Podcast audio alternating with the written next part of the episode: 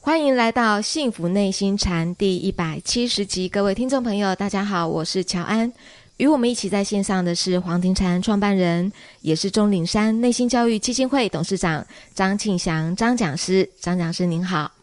乔安好，各位听众大家好。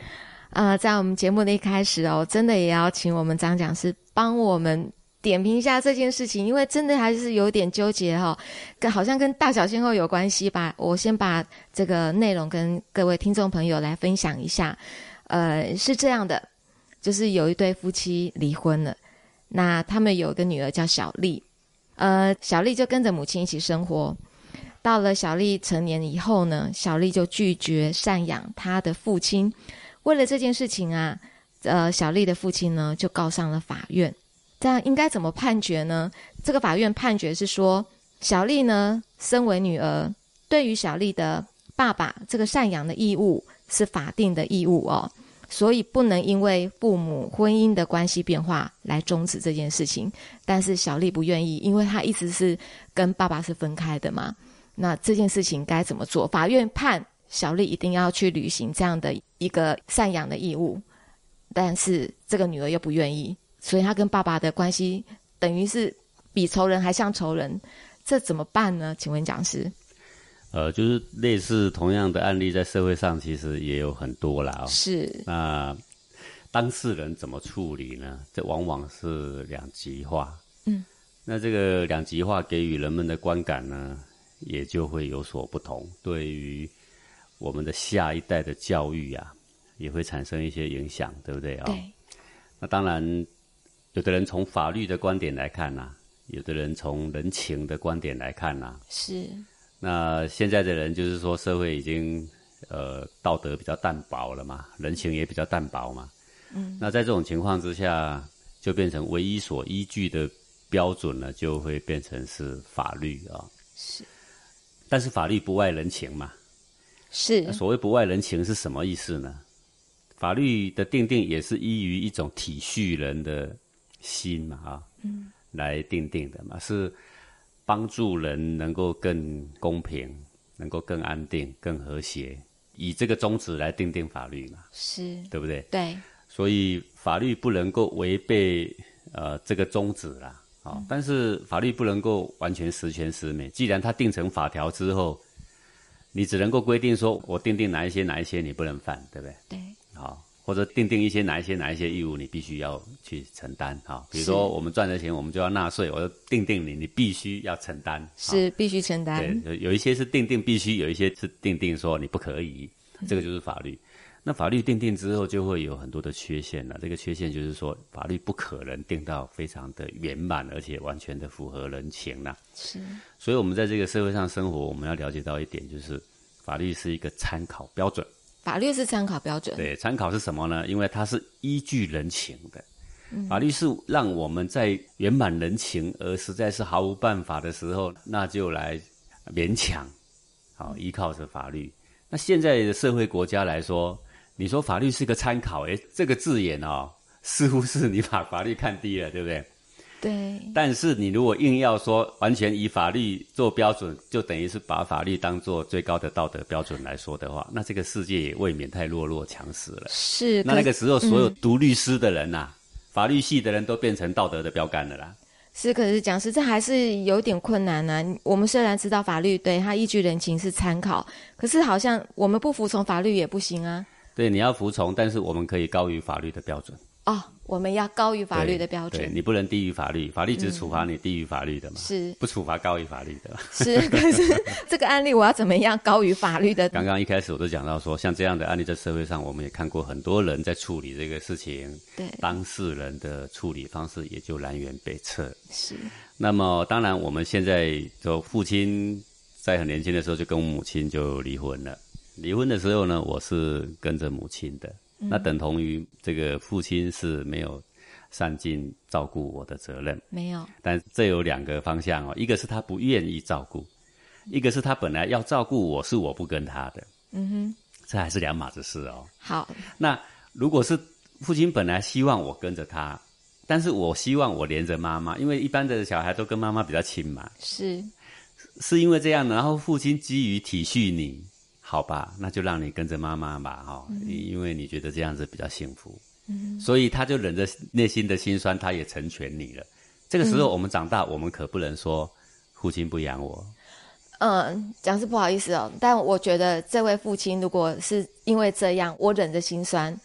我让你跟着母亲，我不打扰你的生活。可是等到这个女儿长大了，我又怎么忍心要去告我的女儿说一定要养我呢？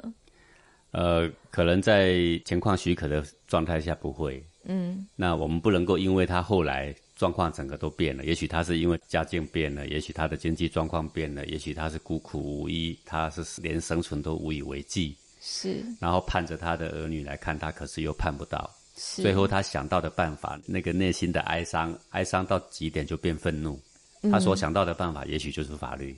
哦那他的法律的这个步骤，他也是希望他的儿女能够多关心他而已，而不是真的要告他的意思。啊、是讲师，对我再跟您补充一下，的确，这个爸爸呢，他要求的是说，除了小丽她每个月要支付赡养费一千块人民币以外，他还要小丽每年探望他一次。哎，这的确是啊，是他是希望得到关心嘛，然后他又怕要求太多，你根本不会答应嘛，是所以其实他要求的其实是很有限呐、对不嗯对？哦好，我们以这样的情况来看，我们还很难揣测年轻的时候到底这个父亲的心思是什么啦。是也许他是真的很舍不得，但是他又更舍不得看你跟母亲分开。嗯，一个人人他的心思，尽量去体恤一个人的善念。我想每个人你再怎么坏都有善念呐、啊人家说虎毒不食子，也有个善念呐、对不对是哦？那每一个人都有这个善念的存在的情况，他当时他答应了让你跟着母亲，是存在着何种善念？虽然那时候每个人吵架了，要离婚了，脸当然都很不好看，讲的话当然也很不好听。那各位听众朋友，像你们一辈子，你们有没有脱口而出讲的很气的话？那个话等你理智下来想一想，觉得很后悔 的。我想绝每对有每个人都很多嘛，对 不对啊、又不是只有他一个，何况是面临离婚，离婚是很错综复杂的事情，你知不知道啊、呃，可能之间存在着两个人很长期的相处的很多很多的细节的问题啦。说起来根本也不是什么大问题啦，但是终究总是人的情绪已经被鼓动到极点的时候，会做出一个很不理智的行为。嗯，他虽然是这么不理智点，虽然是这么不好看，但他答应你成全你跟着母亲，当时他那一份心思是什么？说实在话，我们一个人人要往好的方向去推敲啦。呃，所以讲师，您觉得小丽最近很多情况嘛，我们只是对只是演练其中的一小段嘛。啊、那我们看过这样的当事人，他虽然父亲都没有照顾他，但是呢，他知道他是他的生父，他还是长大成人之后回去找他的父亲，或者是回去找他的母亲，对去叫他一声爸爸，叫他一声妈妈。嗯，没事，这个过年逢节，哎，有空的时候，故意找时间回去送个礼物。好、哦，也可能很久没有相处，相处起来有点尴尬，但是故意找机会回去送个礼。好、虽然这盼个望一下爸爸妈妈没有照顾到他，对，然后嗯故意回去让两个亲情增温，故意回去撒个娇啊，这小孩子嘛，对不对？是过年是故意回去送个红包，虽然他不是很大，虽然他对我也很陌生，他甚至感觉有点讶异，为什么我要对他这么好？是不是贪他的什么 遗产？呃呃其实也有很多可能、啊，对，也有哦很多可对，能，但是一个为人子女者，总是这种血缘哦，你的身上流的血液有一半是他的了，嗯，对不对？是这种亲情无法割舍嘛，所以当事人碰到这样的情况，在从小的时候父母就离异，他跟着某一方，但是他长大之后寻寻觅觅寻找另外一方父亲或母亲，这种案例多的是。对不对？然后见了面之后，慢慢慢慢让亲情重新加温。以前我很小，我没有自主能力，现在我有自主能力，我希望回馈一点给你们。以前你们发生什么样的不幸的事情，呃，你们发生过什么样的争端，我并不了解。哈、呃，我这边听一点，那边听一点，也不一定是非常的完整，也不一定很正确。但是谁没有犯错嘛，对不对？是那上一辈的犯错，那又何妨嘛？啊，我们现在也不可能没犯错啊，对不对？可是人跟人的之间的关心呢、当你去关心他的时候，这个世界就变得柔和了，不是这样吗？哦，是啊，你的父亲以前对你们如何冰冷，可是他现在却没有想到你对他是这么样的尽心，那么的热切，对他以前是没没有挂碍，没有介意哈、嗯，也没有想要报复，只是想圆满你为人父子的一个孝心，那这不是挺让你的父亲或母亲感动的吗？对不对？是不是请讲师也要教教我们？当然，我们都知道现在这样的案例越来越多。一对夫妻他们要结婚的时候，当天立下的那个盟约跟誓言，我要跟你一辈子，然后最后他 还嗯 天是涯海角我都我要都要跟你跟着走嘛，你 对不对？再怎么样贫困，我都会跟着你嘛，对不对？好啊， 真的，我想当时那一份心也是真的啦，当时那份心也对。是但是真当的吵，架之后，两个人火了之后哦，呃，啊，这个虽然讲了很多狠话了，做了很多蠢事了，到老的时候想，也许有点后悔啦。呃是，但是事情总是铸成了嘛，对不对哈？对但我们还是体恤人的一份善心呐、一份善念。对啊当然这是一个方式，就是说你可以不计前嫌的，而且你回去体恤你的父亲。虽然你的父亲跟你母亲离婚这么久，虽然你跟着母亲，但是你去体恤他一下，你花费多少呢？其实也不多了。说实在话，现在他这个父亲告他哈、是不是真的要这么多哦？是不是一定要贪这个钱？如果只是把你当外人一样，然后他跟你有有一段法律的关系可以敲诈你了，所以这样子做的话，坦白讲，这两个之间的这个关系就会很冷淡，对不对？但是我们还是可以带着一份温暖的心呐、就是这个所费不多，你承担得起，那么尽心尽力的去这个回馈、去照顾、去有一点感恩，对不对？啊、我想人在社会上怀感恩的心，受惠的将是自己啦。对，呃，讲说我们这两天哦，刚好进行着就是青苹果，就是我们的国中生的营队嘛。那这些国中生大概就是十十多岁的小朋友。那其中一个女生呢，就过来跟我聊天。但我觉得这个困惑，我觉得讲师应该教我们是说，她是爸爸妈妈离婚，那当然跟了爸爸，爸爸也又再娶了，跟了妈妈，妈妈又再嫁了。呃，我希望她能够有一份感恩的心，那体谅一下爸爸，也体谅一下妈妈。他回我一句话，就说他可以不要把我生下来。我想请问蒋师荣，你是不是可以来教教我们这个？虽然爸爸妈妈都各自有婚姻了，可是身为爸爸妈妈，他们应该用什么样的一个心思，怎么样的一个态度来对待这个小女孩？而这个小女孩，她自己应该又要有怎么样的一个态度来面对她自己的人生，跟她的各自都有家庭的父母亲？呃，这个人常常是失去才知道珍贵啦，哈。嗯，真正拥有的时候也不一定是很珍惜啦。 是啊，说不定他父母现在都还在他的身旁，也很爱护他，可是他却偏偏非常叛逆。对，也许这他种还是事情满足，不是也到是处有都有吗是 对对那我也看过很多这样的案例，就是说这个父母家庭都很不健康，可是那个小孩偏偏很争气，哎、嗯对，这个就怪了、啊。你以为说这个家庭不健康，小孩子一定很多阴影，一定是学坏？没有，我看到好多家庭，这个父母呢也不怎么安分，嗯家里也不整理，是回去家里啊、然后做个沙发，要拨开很多衣服啊，才有地方坐，你知道吗？嗯，这我看过这个家庭，三个小孩都乖的不得了，那这到就怪了。到对，到现在也大学毕业了，已经、嗯也已经在上班了，呃，非常 nice 的人，非常体贴人的心，嗯，那个心里好温暖哦。所以我觉得哦，各位啊，你是一个什么样的人呢？我觉得怪自己。怪自己，不管几岁都怪自己。当然，小的时候他需要人家的贴心呐、哦，嗯，但是小的时候就很有骨气的人，我也是看过很多啦，嗯，好，不是小的时候就一定要黏着别人，反正是吃喝别人要满足你，是因为你还很自认，但是要心怀感恩，并不是说这个人家是应该的。我告诉你，你说是应该，他把我生下来当然是应该的。你去看看非洲小孩吧，有什么应不应该？生下来我能养你就养你，我不能养你你就流落在街上。我告诉你，嗯对，好，这个事情你要知道，说你已经处在一个比上不足、比下有余的一个状态下，你是，知道吗？各位，现在很多人在台湾呢，就是这样的生活还是很不开心，对不对啊、对，在这个世界上，你的家里只要有一台电脑，你把七十亿的人口里面哦，家里有电脑的，你把它筛选出来哦，你已经是富翁了，你知道吗？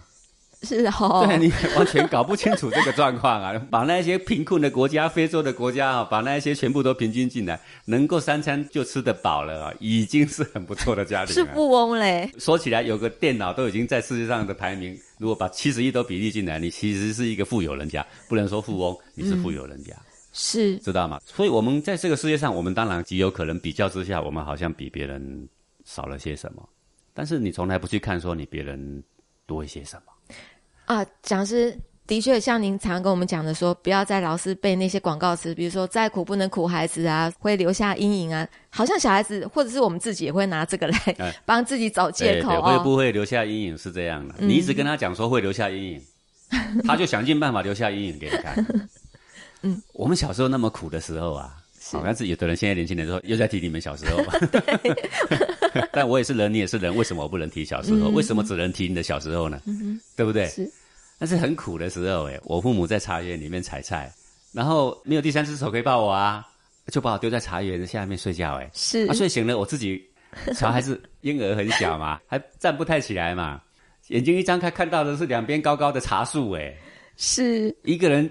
孤苦伶仃在丛林里面的，旁边爬的是小虫子。 对各位，你说心里多大阴影吗？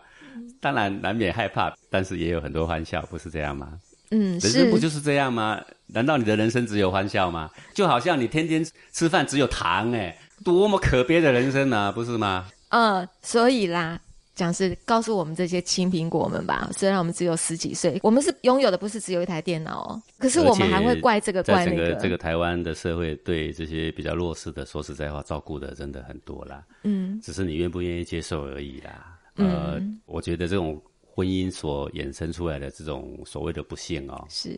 有的人在有些人眼中看起来，他会说真是幸运呐、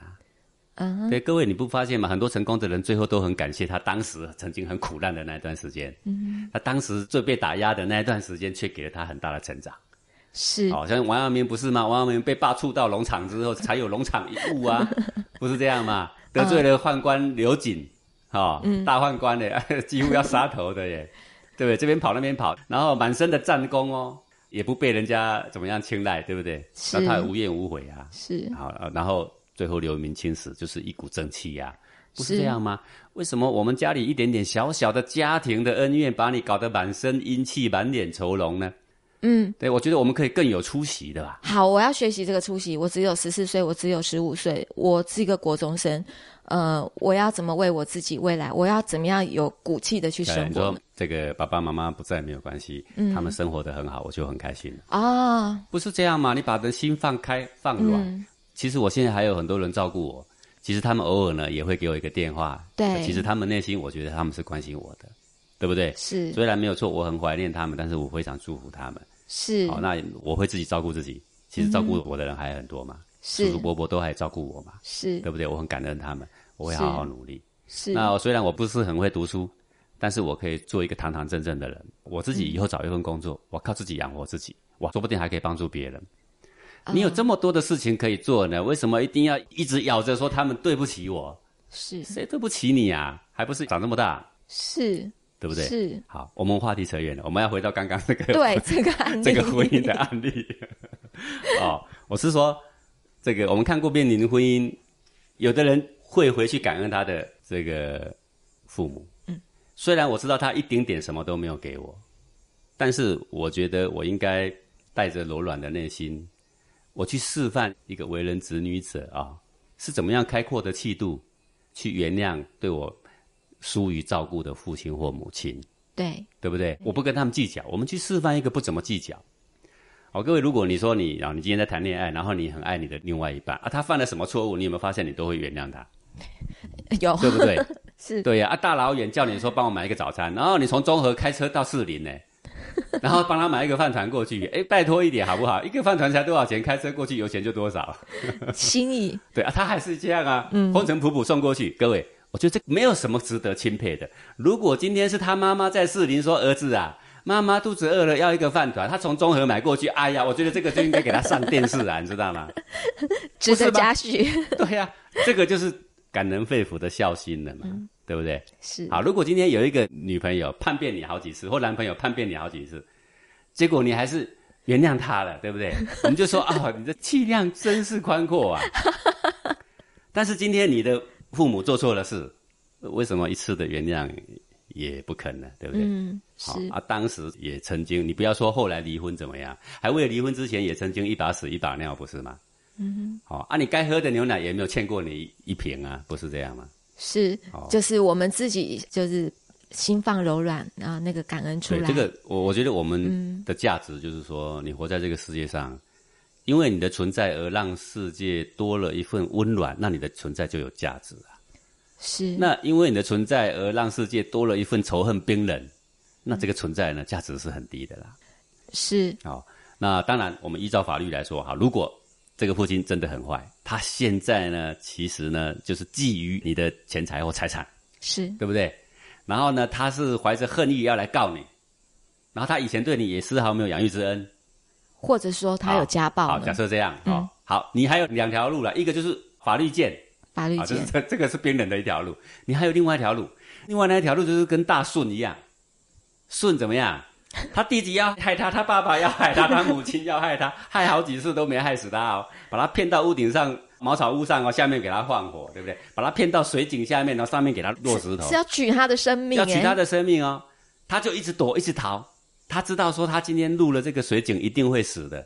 他为了圆满他的孝心，他明天要进去水井修水井哦。他三更半夜连同他的两个老婆、哦，古代这不是犯法啊、各位、哦是。是三更半夜从那个井的下面挖了一个隧道，逃，哎，挖到好了，隔一天还要装得很轻松哦，很不能很累的样子哦，哎，整夜没睡哦。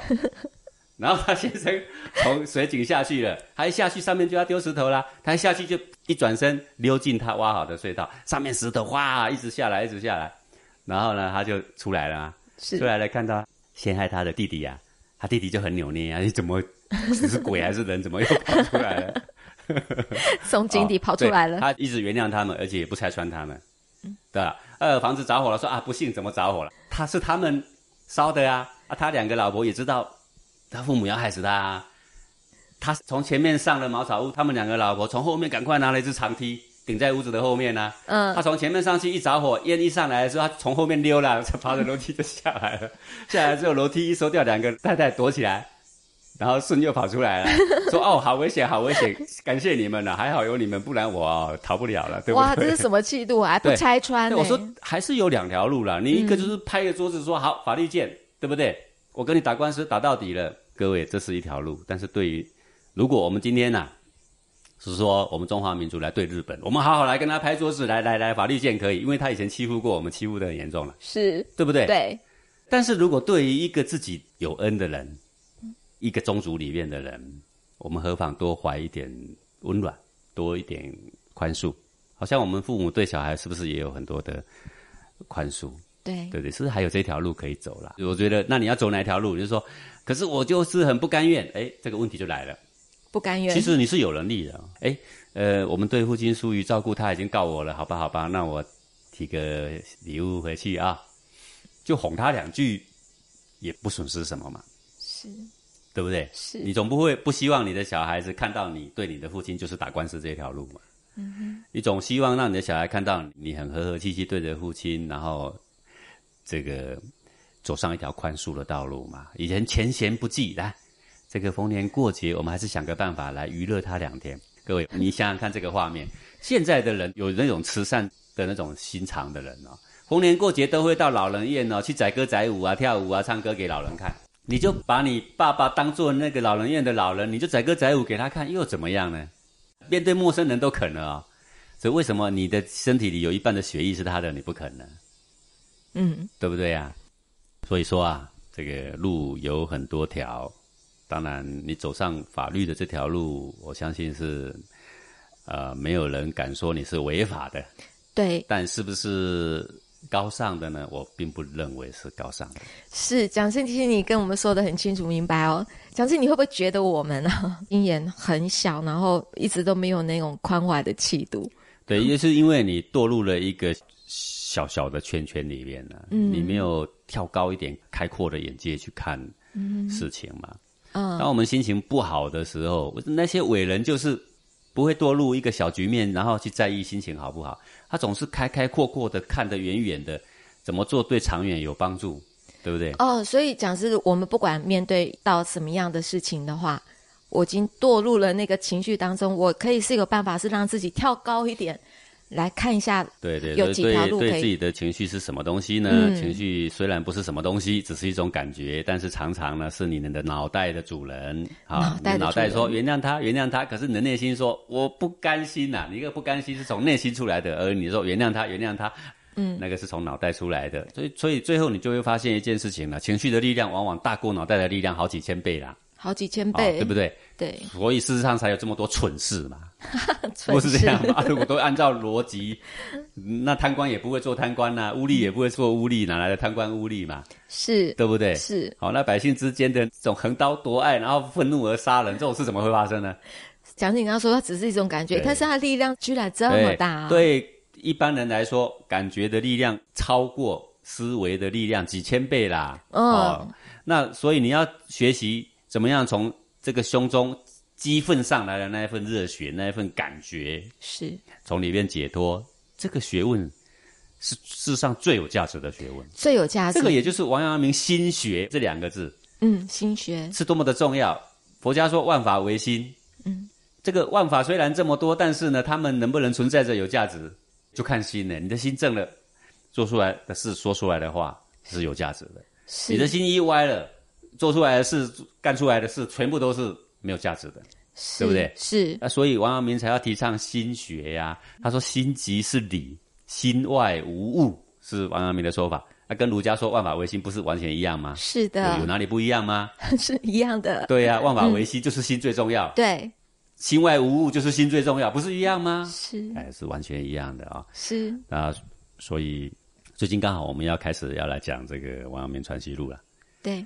这个大家对心学呢，忽怎么忽然间大家有了兴趣啦、嗯，哦，可能是因为这个习近平去访问贵州的时候啊，谈到了说你们贵州曾经有一个圣人啊、王阳明创了一个心学在农场义务，哎，这忽然大家怎么眼睛一亮？现在这些书都开始畅销，不畅销是畅销，但是对于内心怎么解脱情绪的挂碍的这个问题啊，还是极少人能够了解。是的，而我们黄庭禅呢，就是专门针对你的内心热血攻心的时候，你究竟如何轻松下来，而让它对你毫无影响？这个就是禅学的内涵呐、是禅学，对，那我希望说，世界上呢，就是法律是最底线，各位千万不要把它当做多高尚的东西。呃，我们应该随随便便都能够比法律更高尚吧？是，谢谢哦，谢谢讲师。呃，当然也请我们听众朋友，我们拭目以待讲师要讲的这个王阳明的《传习录》。呃，我们感谢讲师您今天的空中讲授，也感谢各位听众朋友的收听。我们下星期同一时间空中见喽，拜拜。